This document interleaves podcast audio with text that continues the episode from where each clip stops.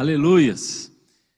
Esse é o tema da nossa nova série de mensagens que começamos hoje. Simples como Jesus. Eu estou tão feliz, irmãos. Nós, é, depois de muito tempo, voltamos a ter, então, o culto presencial também de noite. Tivemos já um culto hoje pela manhã, tão gostoso, tão, tão maravilhoso, com tanta manifestação de Deus hoje cedo. Olha, foi poderoso. E, e hoje voltamos a ter também o culto da noite é muito bom ter você aqui, é muito bom também ter você online. Eu quero deixar um recado para os irmãos que estão online. Por favor, por favor, irmão, se você não tem a condição de estar aqui, glória a Deus por esse caminho que temos da internet, da transmissão que os nossos irmãos aqui da mídia estão fazendo cada vez com mais excelência.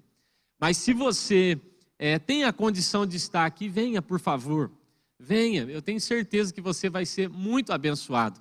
Nós conversávamos com os pastores desse grande perigo, o perigo de nos acostumar ao culto online e de não querer mais voltar para o culto presencial.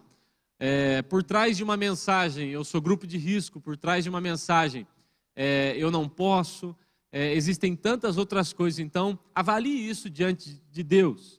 Então, se você tem tido condição de ir ao mercado, academia, trabalho, e lá com todos os cuidados, você tem ficado é, em paz naquele ambiente, venha, porque nós também temos tido todo esse cuidado: máscara, álcool, é, distanciamento, e aqui você vai ser muito bem recebido e cuidado também, tá bom? Então, cuida, porque nós estamos mais do que dizendo eu não vou ao culto, eu estou também transmitindo uma mensagem para minha família, para os meus filhos, para quem está perto de mim, isso é muito sério.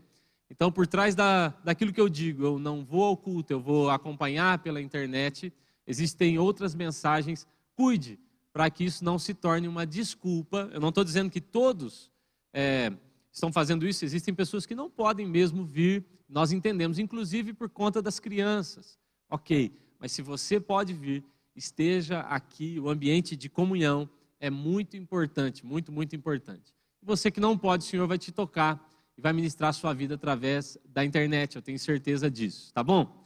Nós, além da Santa Ceia, culto presencial, estamos então dando início a essa nova série de mensagens, simples como Jesus. Vocês viram aqui esse vídeo que foi preparado com tanto carinho pelos nossos irmãos.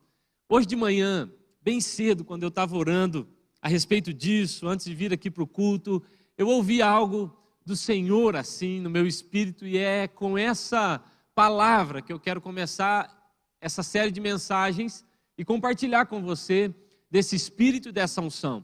Eu ouvi isso do Senhor hoje de manhã, ele dizia: Eu estou descomplicando coisas, descomplicando situações que nós mesmos complicamos.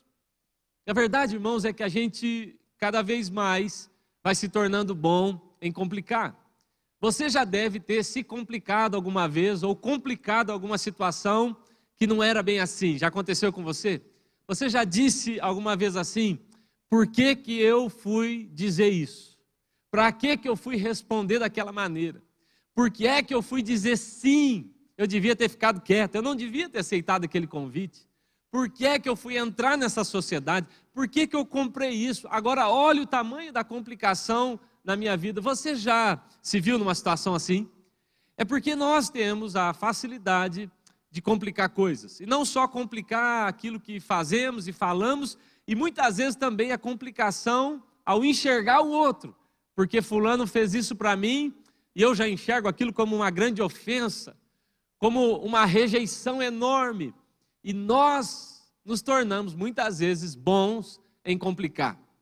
A ideia nessa série de mensagens é, a partir da Bíblia, a partir de Cristo, a partir do Espírito Santo de Deus, buscar orientação sobre como, de novo, nós poderemos tornar simples as nossas vidas. 89% das nossas ansiedades e preocupações, elas jamais vão acontecer. Essa é uma estatística mundial. Daquilo que nos preocupamos, daquilo que afeta a nossa vida e nosso coração, 89% nunca vai acontecer, mas a gente vive ansioso e preocupado com essas coisas. Há um movimento no mundo chamado Simple Church, que é um movimento de pastores e líderes E eles têm trabalhado para que as igrejas voltem a ser ambientes descomplicados. Porque nessa pesquisa eles concluíram que não só o mundo tem se tornado complicado, mas especialmente a igreja, com muitas regras, com muitos caminhos, com tantas estruturas, que as pessoas, por mais que elas conheçam a igreja, o pastor, a liderança, elas participem de ministérios, elas têm dificuldade de ter uma experiência com o próprio Deus, o dono da igreja, com o próprio Cristo, o noivo da igreja, com o Espírito Santo, aquele que está agora nos movendo. Então existe um movimento chamado Simple Church para voltar, para a gente recuperar esse coração simples dentro da igreja. Eu não sei se você já leu esse livro, mas há um livro, que esse livro é um livro de cabeceira para mim, que se chama Igreja Simples. E ele fala que a igreja simples, de pessoas simples, de estrutura simples, liderança simples, são as igrejas que têm alcançado o seu propósito. E esse é o nosso grande objetivo: retomar o simples. A Bíblia fala que Deus nos chamou para correr uma corrida, uma carreira. Todos nós fomos chamados para uma corrida, uma grande corrida. Agora a Bíblia também diz que essa corrida ela vai se tornar muito difícil se eu e você corrermos com pecado e embaraços. Preste atenção. Saber para onde eu vou é tão importante quanto como eu vou. Dizer eu estou salvo, eu estou correndo para Cristo, meu alvo é Cristo, eu quero chegar no céu, eu quero ser alguém de Deus, não é tão importante quanto você também responder como é que eu vou chegar nesse lugar. Preste atenção. Muitas pessoas acreditam que definir o meu alvo é o mais importante. Definir o alvo é o primeiro passo. Mas se você não der o segundo passo e definir também a maneira como vai correr, será muito difícil chegar lá no final. É por isso que Hebreus, capítulo 12, ele vai dizer: corramos com perseverança a carreira que nos está, nos está proposta, nos livrando, deixando para trás todo o peso de pecado. É muito difícil correr com peso. De vez em quando, eu coloco Lucas nas minhas costas, e às vezes eu estou com o Davi também, um no braço, um no cangote, que é assim que a gente fala, lá em casa, e aí eles querem brincar de correr e pegar a mamãe, e é muito difícil correr com peso. Agora a Bíblia também diz que não só o peso vai nos impedir de correr a carreira, o peso é o pecado, mas ela diz, as complicações também vão nos impedir de chegar lá. Os embaraços da nossa vida. E esses são muitas vezes gerados por nós mesmos. O grande problema, irmãos, é que ao invés de mudar, arrancar e descomplicar a nossa vida, muitas vezes estamos tentando adaptar o evangelho a todas as complicações que nós mesmos criamos. Essa semana você deve ter ouvido essa polêmica a respeito de um pastor. Esse é um pastor querido e eu acredito que ele foi infeliz nessa colocação, mas esse pastor ele afirmou que talvez houvesse a necessidade da gente atualizar a Bíblia. Então eu entendo que para esse mundo, para essa geração, talvez tenha se tornado mais fácil tornar a Bíblia moldada a mim do que eu me moldar a Bíblia. A direção bíblica é: se livre do embaraço, se livre das complicações, se livre do pecado, então você vai correr a carreira e não só vai chegar no alvo, mas vai chegar leve nesse alvo. Amém? Você está entendendo isso? Satanás não precisa te tirar da corrida, ele só precisa colocar pesos, embaraço sobre você e sobre mim. Então a nossa corrida ela será comprometida automaticamente. Você já viu na corrida de São Silvestre alguém que conclua aquela corrida carregando aquele monte de coisa que eles começam lá no início? Já viu? Na São Silvestre, a pessoa começa carregando uma televisão, ela vai cheia de máscara, cheia de roupa, de fantasia. Nenhum desses, eu nunca vi algum desses chegar no final da, daquela corrida de São Silvestre. A verdade é que os que chegam são os que estão mais leves, aqueles que descomplicaram. Nós chegaremos no final se formos simples. Amém? Seja simples em nome de Jesus. Então, para essa palavra, eu quero convidar você a abrir a sua Bíblia.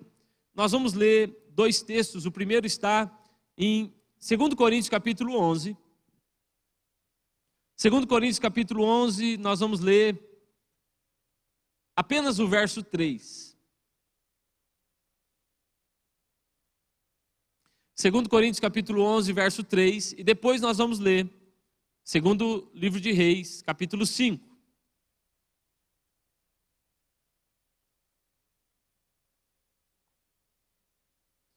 Amém. 2 Coríntios 11, 3. Nós vamos tentar projetar também no, no telão, na sua imagem. Olha só. O povo está chique agora. Agora nem sai a imagem. Vou, vou até pular daqui, ô Vanessa. Aqui? Veja só que legal. A Bíblia diz assim: o que receio e quero evitar é que, assim como a serpente enganou Eva com astúcia, a mente de vocês seja corrompida e se desvie da simplicidade e pureza devidas a Cristo. Preste atenção, se você pode grifar a sua Bíblia, grife por favor, ela, essa, esse versículo tem palavras-chave. Diz assim, ó, o que eu receio, o que eu tenho medo e o que eu quero evitar é que, assim como a serpente enganou Eva, grife essa parte, assim como, assim como, o que a Bíblia está dizendo é, da mesma maneira, pelas mesmas estratégias, pelo mesmo caminho que Eva foi enganada pela serpente, ela tentará fazer conosco também. Mas ele diz, ela faz isso com astúcia. E onde é que a corrupção acontece? Ele diz: sejam corrompidas as vossas mentes. Está dizendo que afastamento da simplicidade está primeiro na nossa mente. Ok? Agora, Segundo o livro de Reis, capítulo 5, a história de Naamã, uma história muito conhecida, muito séria e que pode nos ensinar alguma coisa aqui hoje também. Diz assim a palavra de Deus, segundo o livro de Reis, capítulo 5, nós vamos ler a partir do verso 9. Diz assim, ó. Então Naamã foi com seus cavalos e carros e parou à porta da casa de Eliseu. É, irmãos, antes de eu continuar a leitura, eu quero só que você imagine a cena. Imagine a cena. A Bíblia diz que Naamã é o comandante do exército da Síria, o maior exército que existe até então. E ele está dizendo que esse grande comandante chegou com seus carros e chegou com seus cavalos. Que a Bíblia está dizendo é que há uma grande. Você pode imaginar essa comitiva com bandeiras, com muita gente, com gente com roupa. Eu imagino que Naamã está vestido com toda a sua roupa de, de comandante. Imagine um presidente chegando no bairro e na casa mais simples que você possa imaginar. Essa é a cena. Esse é o contraponto que eu quero que você enxergue. Então diz assim: ele chegou com seus cavalos e carros e parou à porta da casa do profeta. O profeta enviou um mensageiro para lhe dizer: vá e lave-se sete vezes no Rio Jordão sua pele será restaurada e você será purificado. É boa ou não é a palavra do profeta para ele? Simples, simples. Vai lá, se lave sete vezes, você vai ser curado e sua pele vai ficar boa. Mas Naamã ficou indignado. Por que, que ele está indignado, irmãos? A Bíblia diz: ele saiu dizendo, veja só. Naamã se indignou e saiu dizendo: Eu estava certo. Eu pensei que ele sairia para me receber, pelo menos viria me receber com uma comitiva dessa. Invocaria em pé o nome do Senhor, o seu Deus, moveria a mão sobre o lugar afetado e me curaria da lepra. Mas não são os rios de Abana e Farfar em Damasco melhores do que todas as águas de Israel? Será que não poderia lavar-me neles e ser purificado? E foi embora dali furioso. Mas os seus servos lhe disseram: Ô oh, meu pai, se o profeta tivesse pedido para você uma coisa complicada, o senhor não faria? Será que se ele fizesse uma colocação bem complicada, será que o senhor não ia aceitar? Quanto mais, ele te pediu apenas uma coisa simples: se lave e será purificado. Eu imagino nessa hora na mãe dizendo: É, faz sentido, vamos lá. Porque o verso seguinte é assim: Assim ele desceu ao Jordão mergulhou sete vezes, conforme a ordem do homem de Deus, foi purificado, e sua pele tornou-se como a de uma criança. Amém. Só até aqui. Espírito de Deus nos ajuda e nos conduz. Cremos que a tua palavra é poderosa por, por si. Ela mesma tem poder e ela carrega nela essa capacidade de transformar, criar, mudar, amoldar. Em nome de Jesus, nós te pedimos, Senhor, que a partir da Sua palavra, convencidos do Teu Espírito Santo, pelo Teu Espírito Santo, nós sejamos tocados, transformados, especialmente nessa noite, simplificados.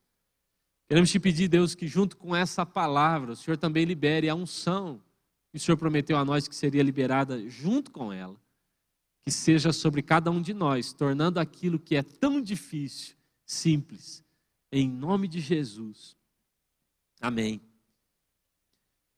Irmãos, eu conheço uma história, eu já contei ela várias vezes, e essa história me ajuda a explicar um pouco do que nós queremos conversar aqui nessa noite.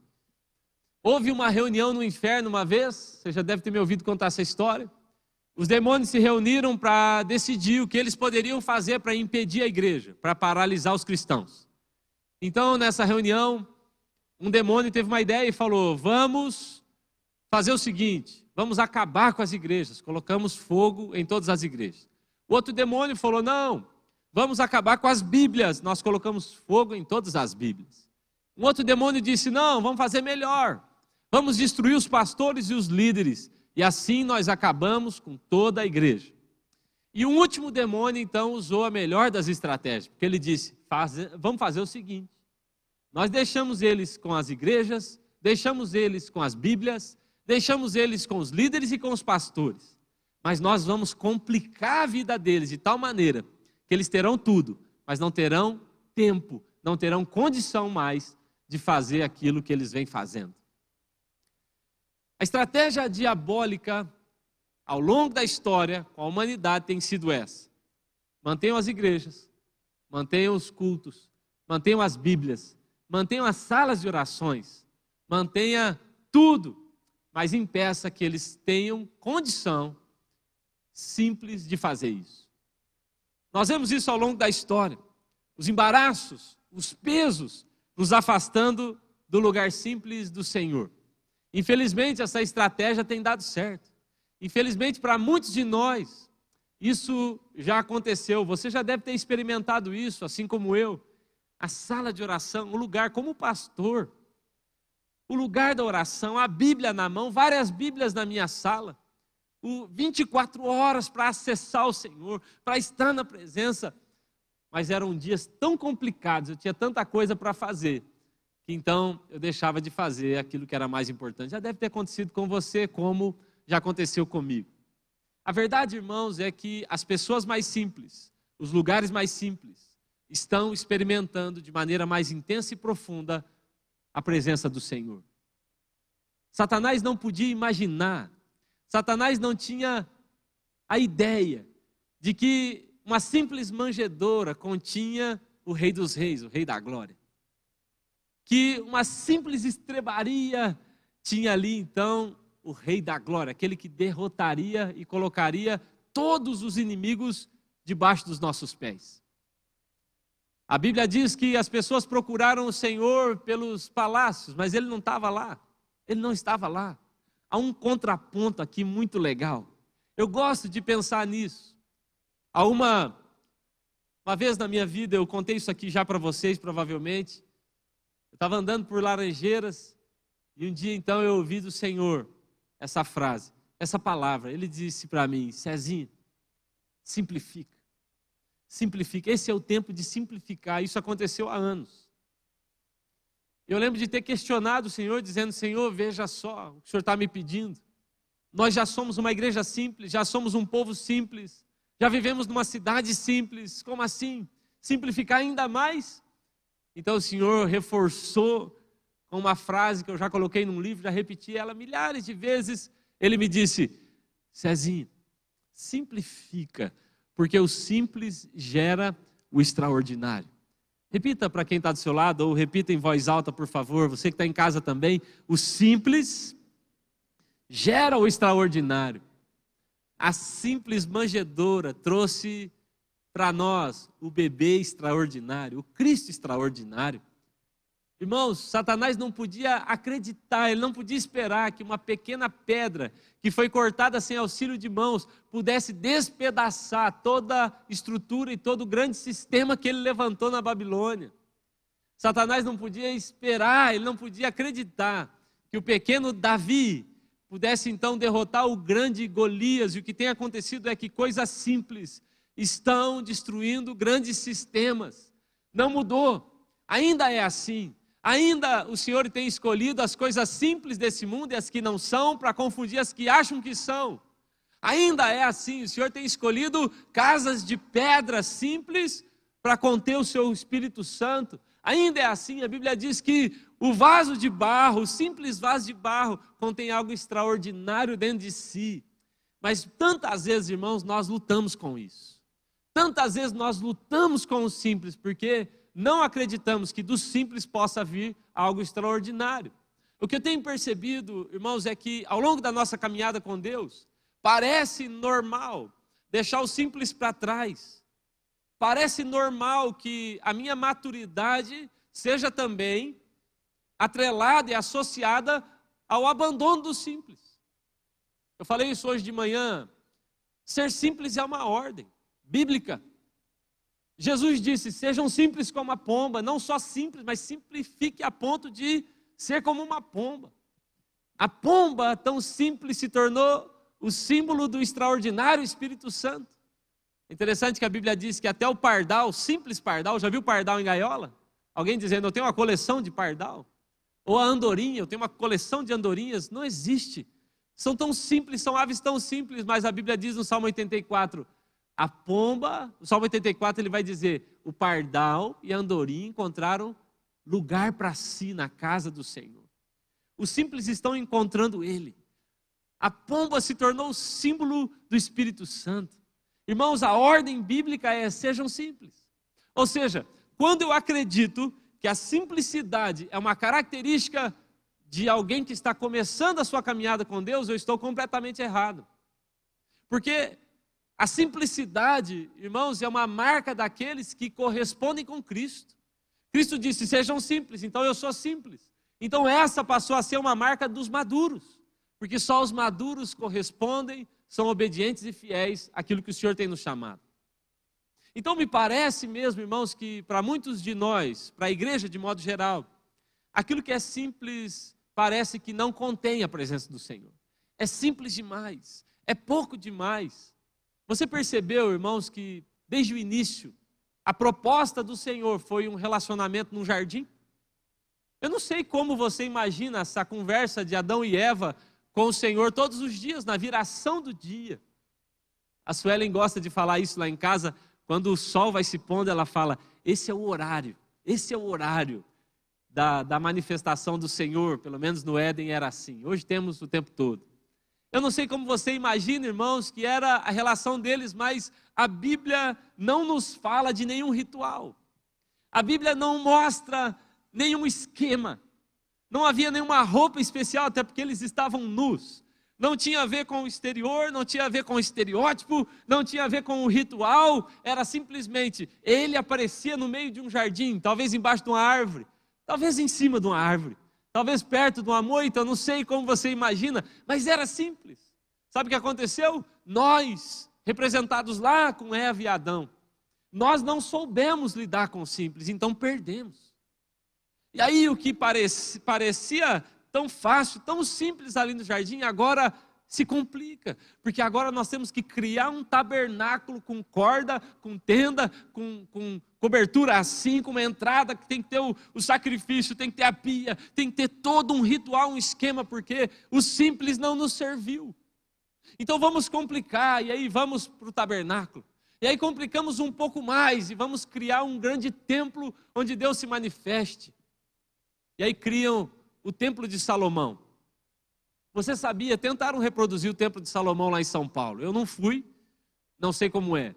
Mas você sabia que fizeram uma conta de que se fosse para reproduzir o Templo de Salomão na íntegra, gastaria-se pelo menos um trilhão de dólares e ainda assim não seria exatamente igual.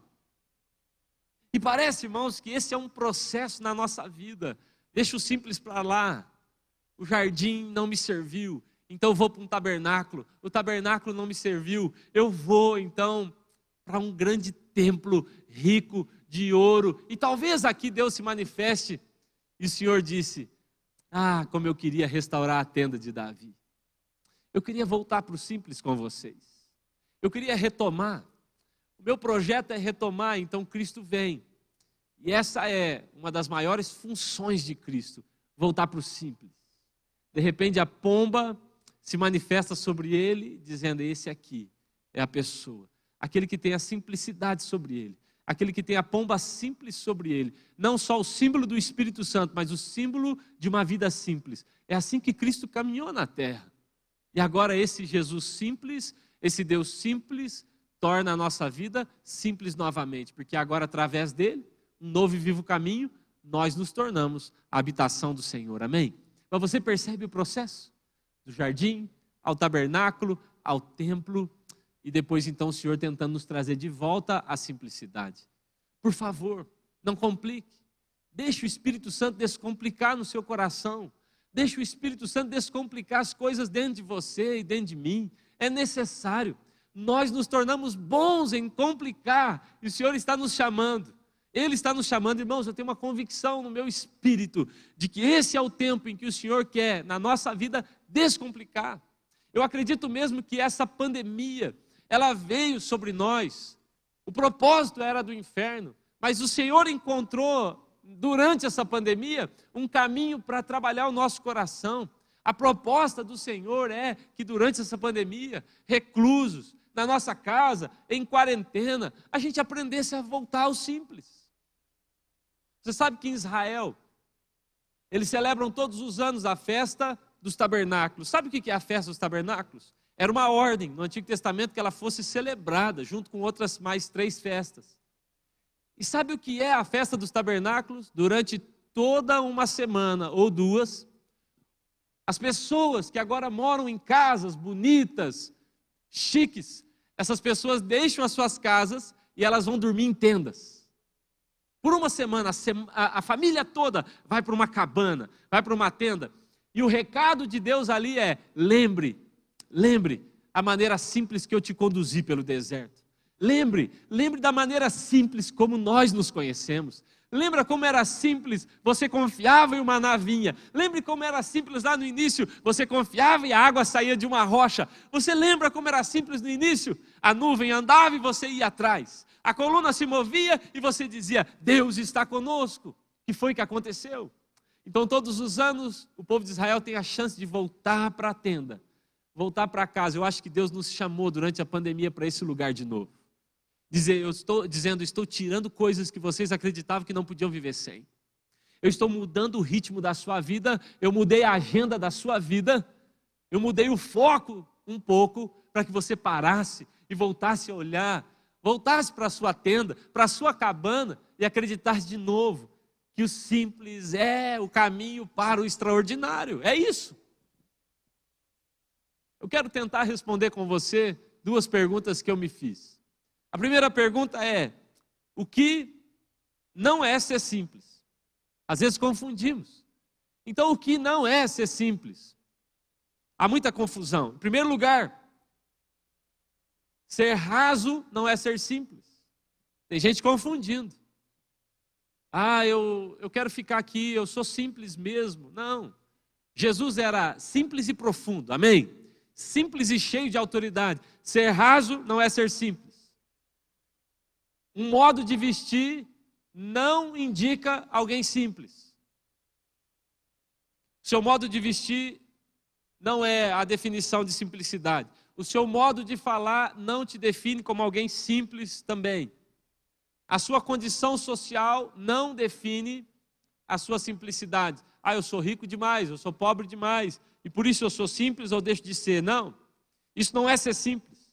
A ignorância também não é ser simples, falta de conhecimento.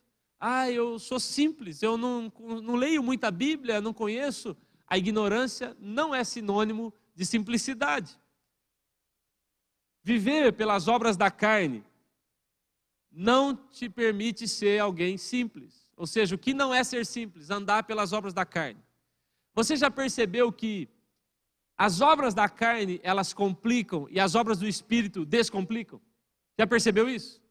Já percebeu que por uma explosão sua você complica toda a sua vida, por um rompante seu você torna a sua vida muito complicada? Já aconteceu isso com você?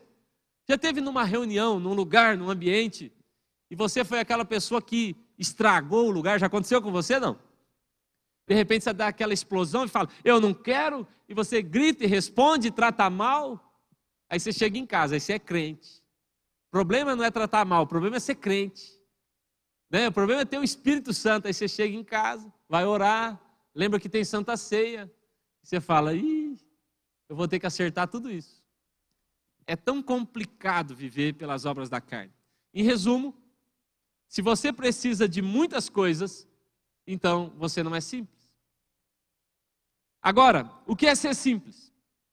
Em primeiro lugar, se por um lado, não ser simples é a necessidade de muita coisa, muita coisa me é necessário, por outro lado, simples, para o simples, uma coisa só é necessária. É o que Cristo falou e a diferença entre Marta e Maria. Marta, Marta. Você anda apreensivo e preocupado com tantas coisas, quando uma só é necessária. Então, ser simples é ser em primeiro lugar, alguém que encontrou uma coisa só. Outra coisa, ser simples é ser resolvido na sua identidade. Eu sou filho, eu sou herdeiro, eu tenho casa, eu tenho destino, eu tenho propósito, eu tenho herança, eu tenho um irmão mais velho, eu tenho um pai, eu sou cheio do Espírito Santo. É muito diferente quando você conversa com alguém cheio de Deus, alguém resolvido. A simplicidade está ligada a ser alguém resolvido na sua identidade diante de Deus. Se você sabe quem é você diante de Deus, você não vai querer complicações. Você vai querer apenas esse sobrenome muito claro sobre a sua vida. Ser simples é ter paz interior. Ser simples é saber lidar com o diferente. Ser simples é ter uma boa noção de relevância, o que é e o que não é importante. Você já percebeu que a gente complica quando a gente investe muito tempo, recurso, força em coisas que não são importantes? Fazemos isso. Isso complica. Ser simples é também aprender a lidar com minha, minhas emoções, especialmente quando eu sei lidar com a tentativa de ofensa sobre mim. Nós vamos falar disso ao longo dessa série. Ser simples é ter um bom foco, é saber para onde eu vou, saber para quem eu vou e olhar para isso e não tirar os meus olhos dali. Ser simples é manifestar o fruto do Espírito Santo. Uma pessoa simples está manifestando fruto. Uma pessoa complicada está manifestando as obras da carne. Encontre alguém manso, alegre, perdoador, pacificador, cheio de domínio próprio, e eu te mostro alguém que está vivendo uma vida simples. Encontre alguém que no meio de uma briga, ele diz: gente, vamos calmar, não é por aí. Encontre alguém que, quando ele é pressionado, ele diz: eu não quero falar, eu não quero falar, eu não quero responder, eu não me sinto bem para isso. Eu vou fazer isso num outro momento, eu vou orar agora. Encontre alguém que aprendeu a ser feliz com Cristo. Encontre alguém que libere perdão facilmente e você vai encontrar alguém que tem uma vida simples, descomplicada. Amém? Você está acompanhando aqui comigo? O simples é aquele que aprendeu a andar pelo Espírito. Agora, a Bíblia fala em Coríntios capítulo 11, verso 3, esse texto que nós lemos aqui, esse é um texto chave para nós, para o entendimento do que é uma vida simples e como permanecer nessa simplicidade. Então, olha o que Paulo vai dizer. Paulo está dizendo, gente, eu entendi uma coisa e eu tenho medo. Qual era o medo de Paulo? Paulo está dizendo: eu tenho medo que a serpente roube a simplicidade de vocês. Então, em primeiro lugar, preste atenção. Paulo está dizendo: a sua simplicidade se tornou ou se tornará a qualquer momento alvo do ataque do diabo. Por quê? Responda para mim, irmão. Por que é que você acha que Satanás está interessado na sua simplicidade? Paulo está dizendo: Assim como Eva foi atacada e deixou de ser simples, e consequentemente, olha o que aconteceu.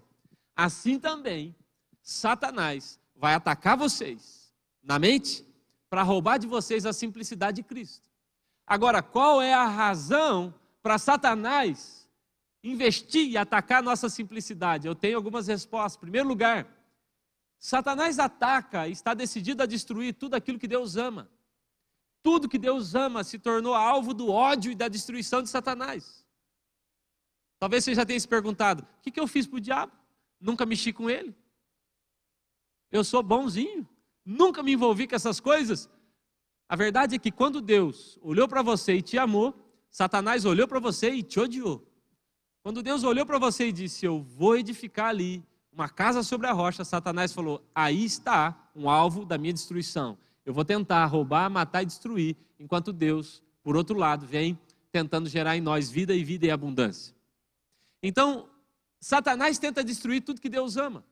Ou seja, eu posso concluir que Deus ama a simplicidade, a partir desse texto.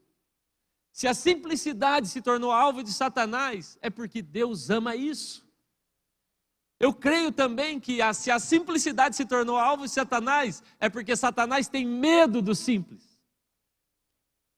O simples é tão eficiente, o simples é tão eficaz, que Satanás tem medo que a gente continue simples, porque ele sabe que se você se mantiver numa fé simples, num olhar simples, numa maneira de caminhar simples, num jeito de olhar para a Bíblia simples, num jeito de administrar suas emoções simples, num jeito de administrar suas finanças simples, num jeito de conduzir seus relacionamentos simples, ele sabe que você vai se tornar um perigo para o inferno. Então, a simplicidade é um problema para o diabo, primeiro porque Deus ama. Segundo, porque o simples é eficiente. Terceiro, porque ele sabe que se você se mantiver no simples, você vai concluir, você vai cumprir o seu propósito em Deus.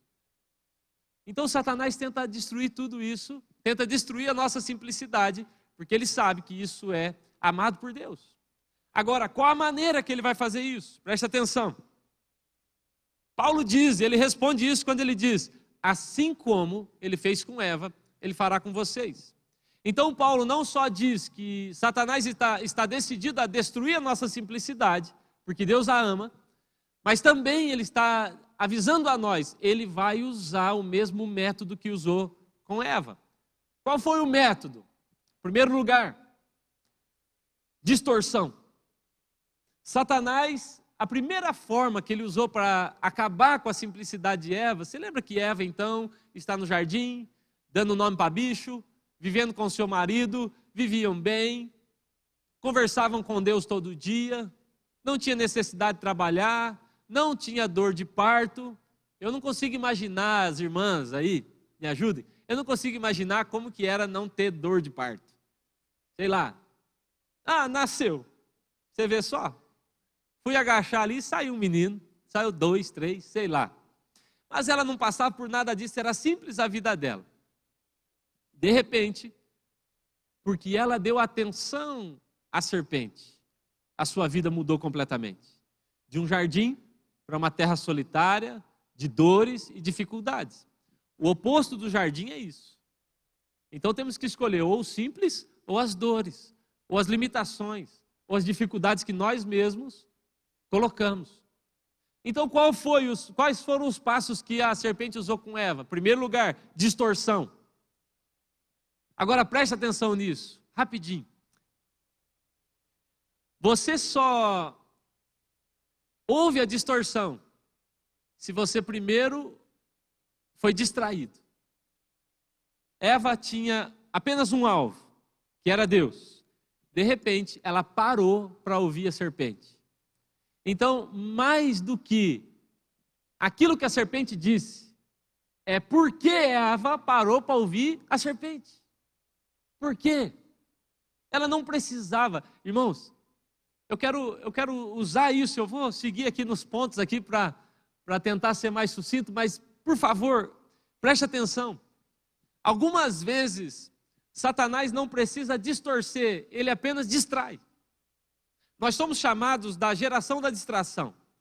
Você está falando comigo, tem um telão ali, tem uma câmera ali, tem televisões aqui, tem computadores ali, tem um celular vibrando no seu bolso, tem muita coisa acontecendo. Nós somos a geração da distração. Então, é fácil hoje para Satanás tomar nossa atenção.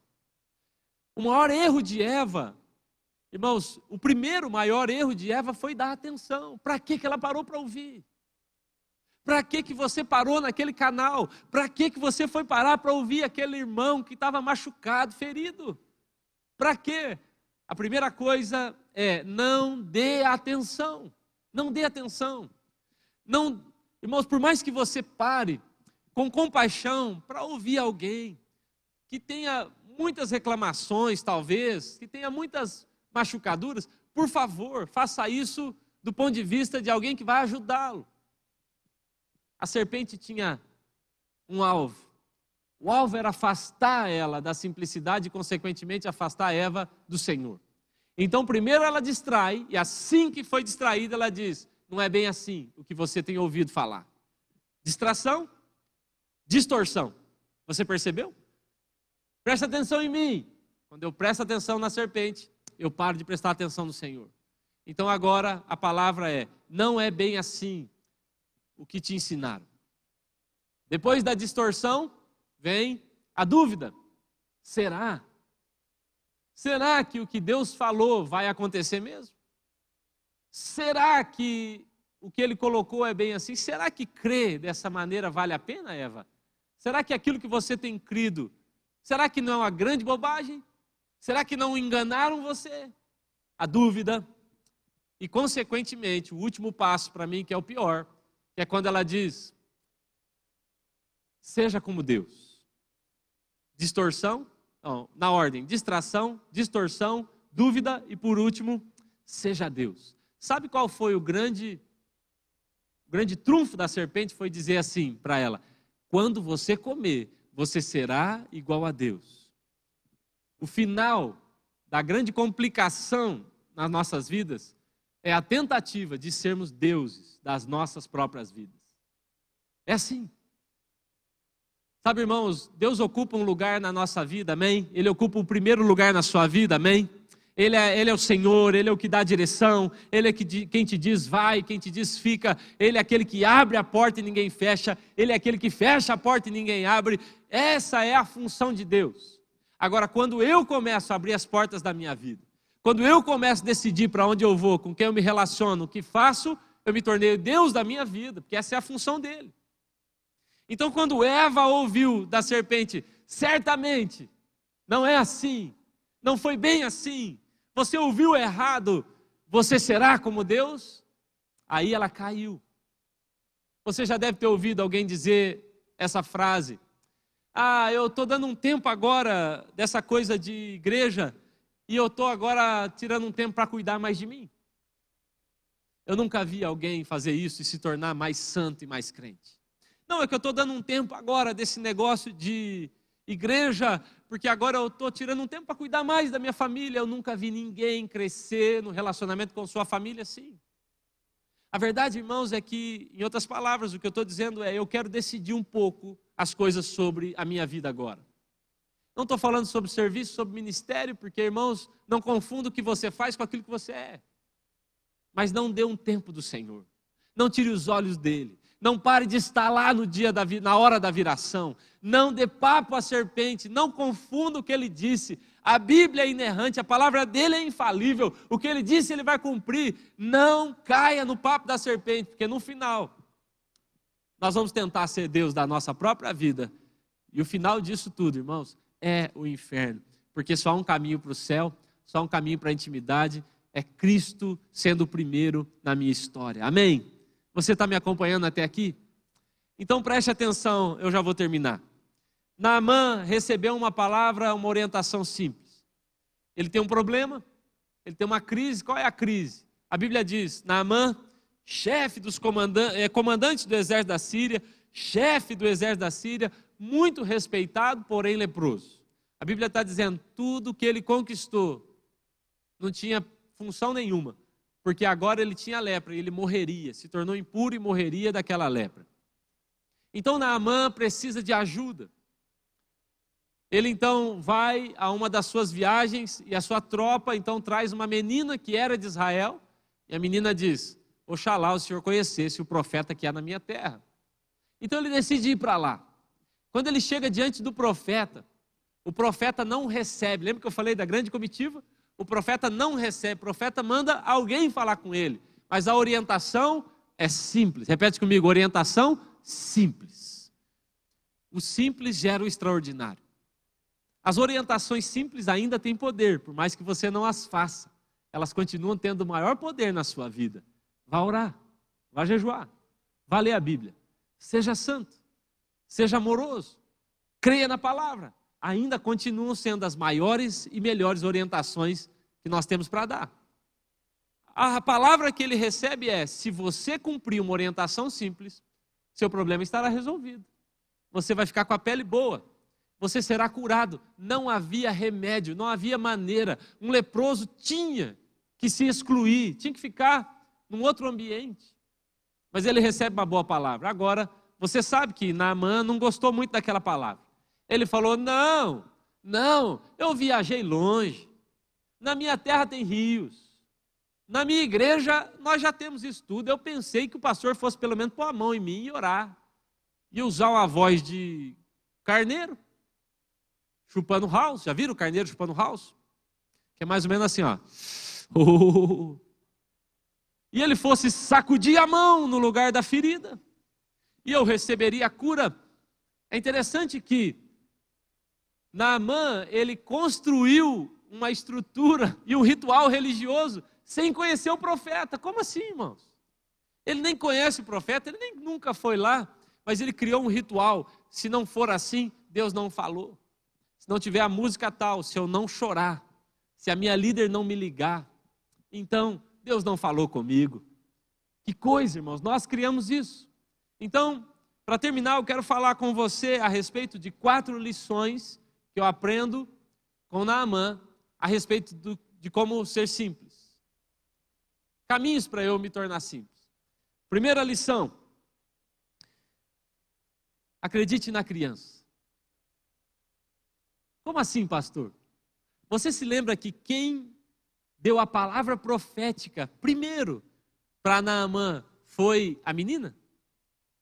A tradução de menina, nesse versículo aqui em hebraico, segundo Reis 5, a tradução é uma garota de oito anos, e até oito anos. Então a Bíblia não está falando de pré-adolescente, de moça e nem de mulher. Ela está falando de uma criança. É isso, Vanessa? Até oito é criança, né? Criança. A Bíblia está falando de uma. Quando eu digo acredite na criança, o que eu quero dizer é: dentro de você ainda existe uma fé simples, como de uma criança. Ela está aí. Ela não sumiu. Assim como os poços de Isaac foram entulhados, eu acredito que ao longo da nossa vida, nossa experiência, as mágoas, as coisas, eu acho que vão entulhando. Mas eu creio profundamente que lá no fundo tem uma fé simples de criança.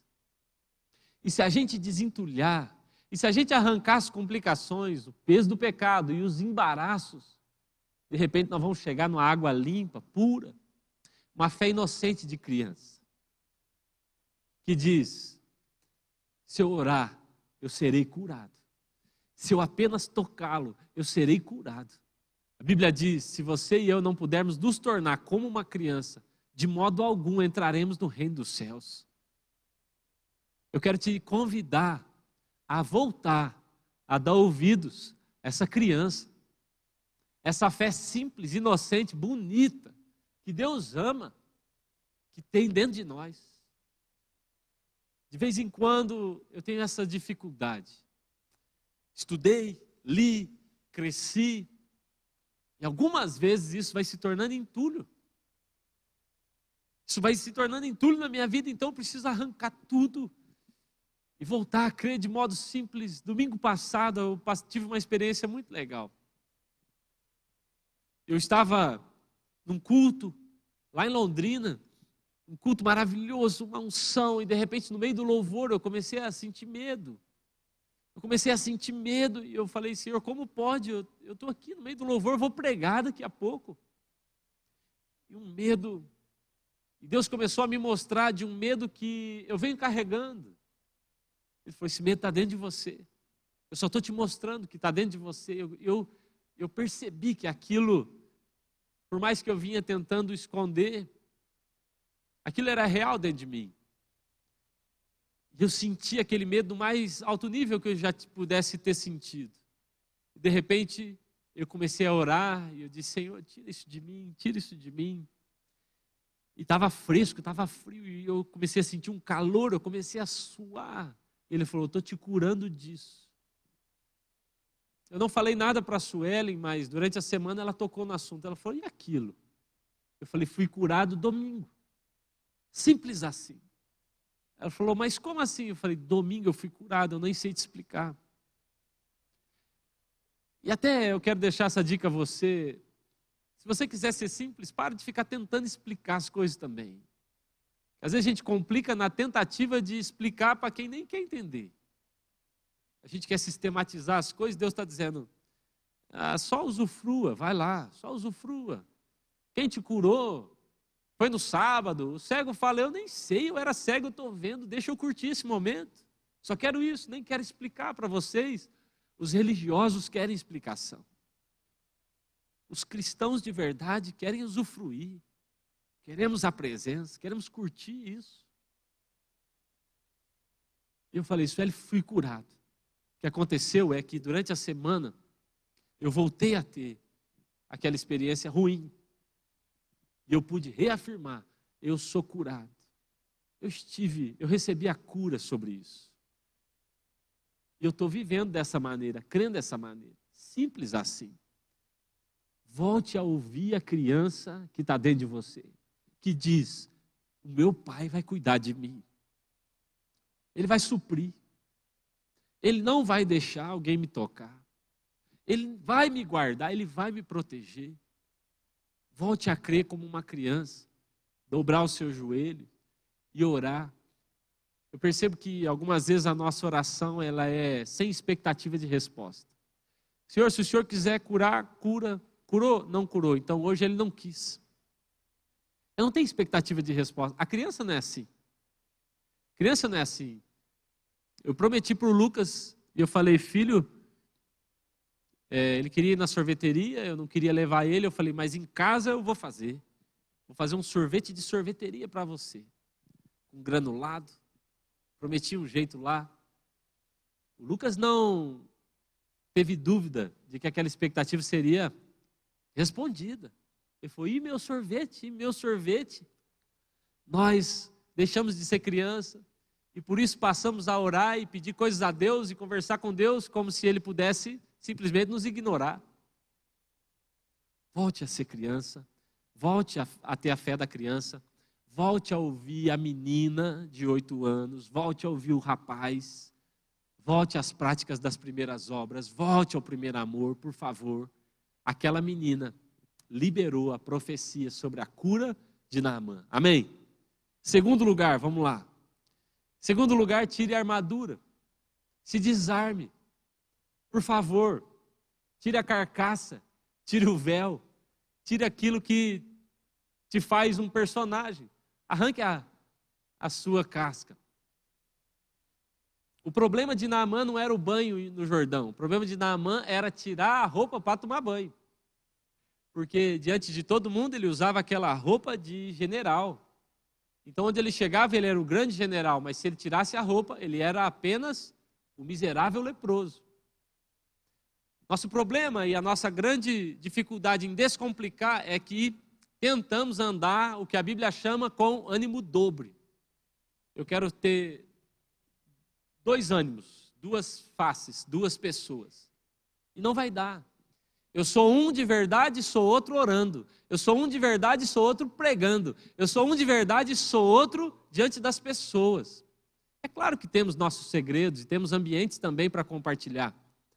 Mas uma coisa importante, interessante sobre o Evangelho é que o Evangelho é muito mais sobre tirar do que sobre ajuntar. Por muito tempo as pessoas acreditaram que o Evangelho era sobre acumular. Eu vou ao Senhor e ele vai me dar um, dois, dez carros, duas casas, dez casas, eu vou ter muito, eu vou acumular. E o Evangelho é sobre aquilo que eu posso tirar e dar para o meu próximo. É muito mais sobre renúncia, é muito mais sobre entregar. Preste atenção. Eu vou falar isso rápido e outro dia eu volto a tocar nesse assunto, são questões que eu estou pensando. A Bíblia diz: Cristo está aqui. Ele diz: Vinde a mim, todos que estáis cansados e sobrecarregados, e eu vos aliviarei. Você chegou em Cristo. Agora, presta atenção: vir até Cristo não te custa nada. Ir após Cristo, mas aquele que quiser vir após mim, negue-se a si mesmo, deixe tudo e tome a sua cruz. O que a Bíblia está dizendo é: não custa nada vir até mim. Agora, se você quer andar comigo, se você quer caminhar comigo, se você quer se tornar um discípulo, se você quer participar do reino de Deus, agora vai te custar tudo. Essa é a diferença da graça e da graça barata. A graça barata te diz: venha a Cristo, não faça nada. A graça de fato diz: eu venho até Cristo e agora eu começo a deixar coisas, porque eu não quero vir só até Ele, eu quero andar após Ele, eu quero crescer com Ele. Então Naamã precisava tirar a sua armadura, senão não simplificaria, não experimentaria o milagre. Abraão precisou deixar sua parentela, sua casa, sua tenda. Moisés precisou tirar a sandália. Cristo se despiu da sua glória. E Paulo, em 2 Coríntios capítulo 3, verso 18, ele vai dizer: Mas todos nós, com o rosto descoberto, ou seja, sem o véu, arrancando o véu, contemplamos a face do Senhor e somos transformados a sua imagem de glória em glória. Ou seja, a contemplação da face do Senhor é resultado daquele que se despiu. Você percebe? Então, tirar a armadura. Lembra que Davi tentou colocar? Ele falou: não é para mim. Nós que somos da geração de Davi, nós que também viemos da raiz de Davi, através de Cristo, nós somos aqueles que arrancam a armadura. Eu vou do jeito que eu sou. Pedrinha, o jeito que eu sou pastor, é dessa maneira que eu vou guerrear. Amém? Arranque a sua armadura, arranque aquilo que te impede da espada do Espírito, que é a palavra, te tocar, arranque aquilo que te protege, te priva de receber o toque poderoso do Espírito Santo, arranca isso, pelo amor de Deus, seja simples. Terceiro lugar, nem sempre o simples é fácil. Aprenda isso. Era simples tomar banho, mas não era fácil tomar banho. Era simples, mas tirar a roupa, expor, nem sempre é fácil. O que eu quero afirmar aqui nessa noite para nós é: o que estamos propondo a partir da palavra de Deus é simples, mas não é fácil. Porque descomplicar é refazer meu caminho, é olhar para as estruturas, é perceber onde é que eu me meti, por onde eu fui. É cair em si, como aconteceu com o filho pródigo, falar, vou voltar para casa do meu pai, o que, que eu estou fazendo aqui? Olha a loucura. Então é simples, mas não é fácil. A palavra Jordão significa aquele que se humilha, aquele que se abaixa. O que a Bíblia está dizendo é que os sete banhos precisavam ser no Jordão. A simplificação passa por um processo de humilhação e rendição. Por isso é simples, mas não é fácil. Eu tenho que me humilhar. Eu tenho que dizer, Deus, onde eu me meti? Tenho que procurar minha liderança e falar: olha o que eu fiz, olha a complicação que eu fiz, eu me tornei uma pessoa terrível. É simples, mas não é fácil. Quarto agora? Eu estou com os problemas aqui nos números. É quarto, né? Quarto lugar e último. Vamos para o último já, então. Em quarto lugar, repita o banho sete vezes. O que isso quer dizer? Quer dizer que ser simples a simplificação é um processo. Então não é hoje que eu vou me tornar simples completamente, mas é a partir de hoje. Tomar um banho, dois banhos. O número sete é o número que simboliza a perfeição na Bíblia. O que a Bíblia está dizendo é: tome banho, se humilhe, se dobre, deixe o Senhor quebrar a sua serviço, deixe Ele te dobrar e te envergar, até que você seja simples de novo. Número sete, os sete banhos aqui, a Bíblia está falando sobre constância, sobre perseverança, sobre não parar de fazer isso, sobre insistir na simplificação, sobre não deixar de novo que a sofisticação venha me corromper, que a serpente venha tomar a minha mente, não deixar que isso aconteça novamente. Então, eu me tornaria alguém simples. Preste atenção, a Bíblia diz que a nossa vida é de fé em fé de glória em glória, de força em força. que a Bíblia está dizendo é: não é numa fé só, é numa fé e outra fé. Não é só numa glória, numa glória e depois uma outra glória. Não é só numa força, numa força e depois de força em força. A Bíblia está dizendo: não é só num banho. Hoje nós arrancamos a armadura e entramos no rio. Mas amanhã eu tenho que voltar para essa simplicidade. E na terça, de novo. E orar, e buscar, e acreditar, e esperar a resposta, e ouvir a criança, e não aceitar mais complicações na minha vida. Irmãos, literalmente, nós cristãos representamos Cristo aqui na terra. Nossa série de mensagens não é apenas seja simples. Nossa série de mensagens se chama Simples como Jesus. Representar Cristo vai exigir que nos pareçamos com Ele.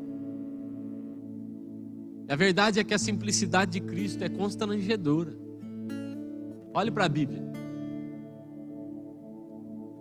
A cidade dele nem era uma boa cidade. As pessoas dizem: pode vir alguma coisa boa de Nazaré? Lá do interior. Eu estive em Nazaré.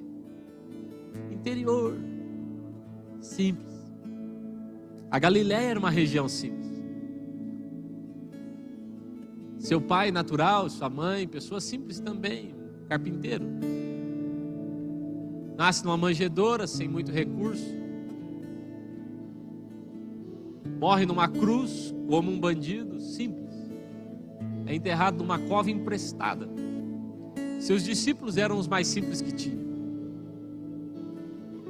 Quando Jesus quer fazer uma analogia, uma parábola com uma moeda, ele fala: Me empresta. Ele pega emprestado.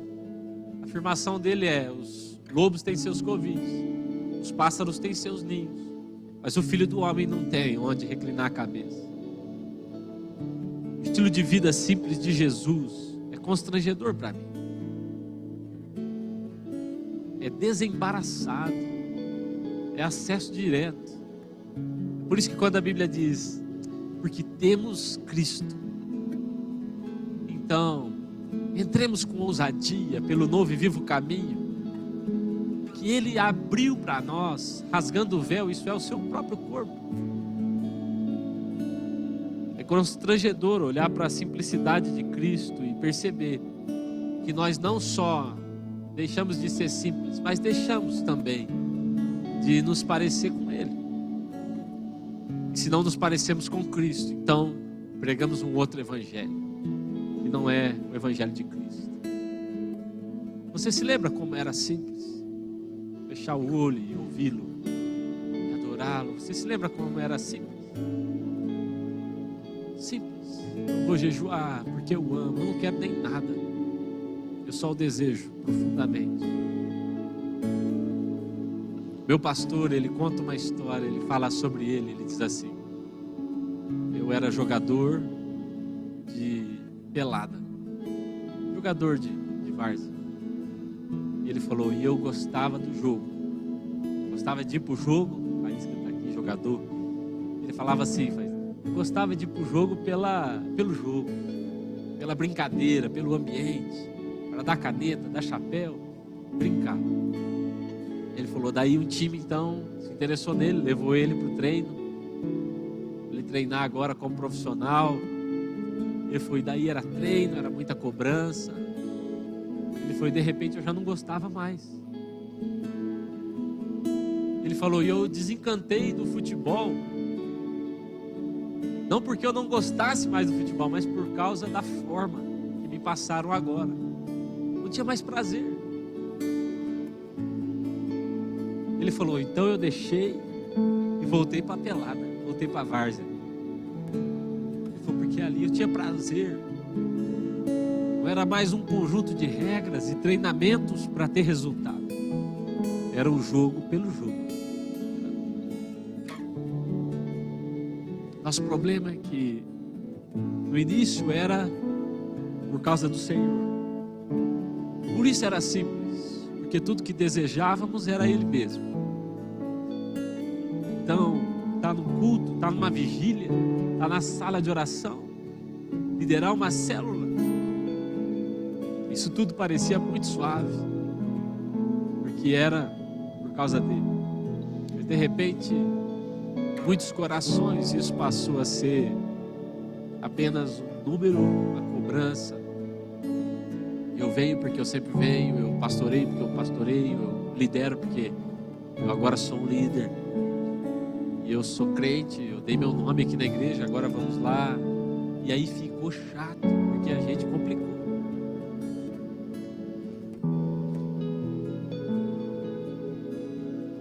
Descomplicar é voltar para o prazer do jogo. A Bíblia diz assim: Bem-aventurados os simples de coração.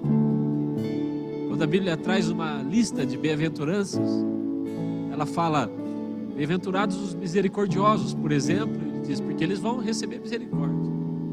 Os pacificadores vão herdar a terra. Mas a Bíblia diz: Bem-aventurados os simples de coração. Sabe qual é a recompensa deles? A Bíblia diz: Eles verão a Deus. Porque a recompensa do simples é essa, porque é tudo que ele quer. Porque o simples só quer uma coisa. Nós devemos voltar para isso. Esse é o caminho. Eu tenho percebido que nesse finalzinho de ano, irmãos, a palavra que Deus nos deu foi o ano do transbordar. O que está faltando para a gente transbordar? Não está faltando nada em Deus, preste atenção. Ele é ilimitado, está tudo aí, à nossa disposição. Se está faltando alguma coisa, porque está faltando alguma coisa em mim, ser destravada, ser arrancada. É tempo de voltarmos ao simples, é tempo de voltarmos a Cristo. Simples assim. O Senhor está nos chamando para esse lugar, amém? Quero fazer um exercício com você agora. Fique de pé, por favor. Se você puder fazer isso na sua casa também, fique. Se você puder, eu quero pedir que você feche os seus olhos.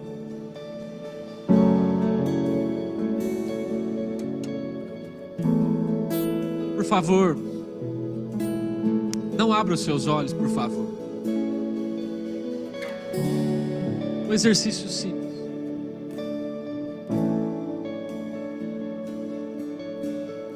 De olhos fechados, eu quero que você imagine um caminho simples. Tenta imaginar um, um carreiro desses de sítio. Você está andando sozinho por ele. Você está andando sozinho por esse carreiro.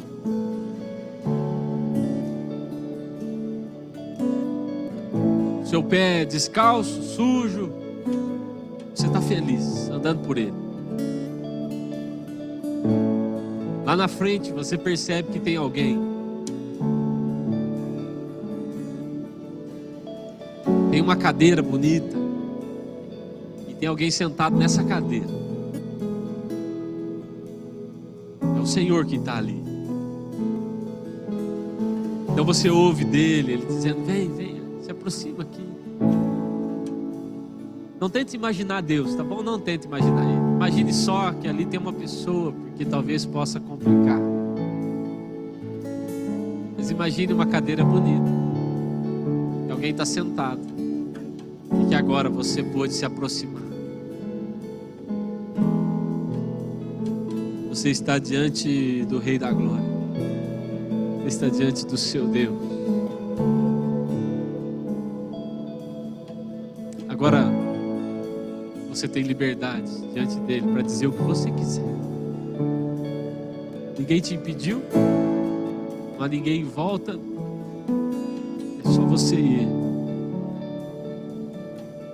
Agora, de olhos fechados, com essa imagem simples, comece a dizer a ele.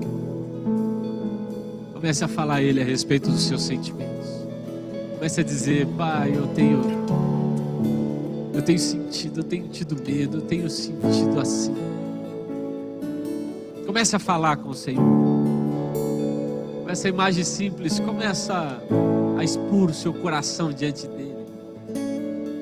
De um jeito que faz tempo que você não faz. Sem preocupação alguma.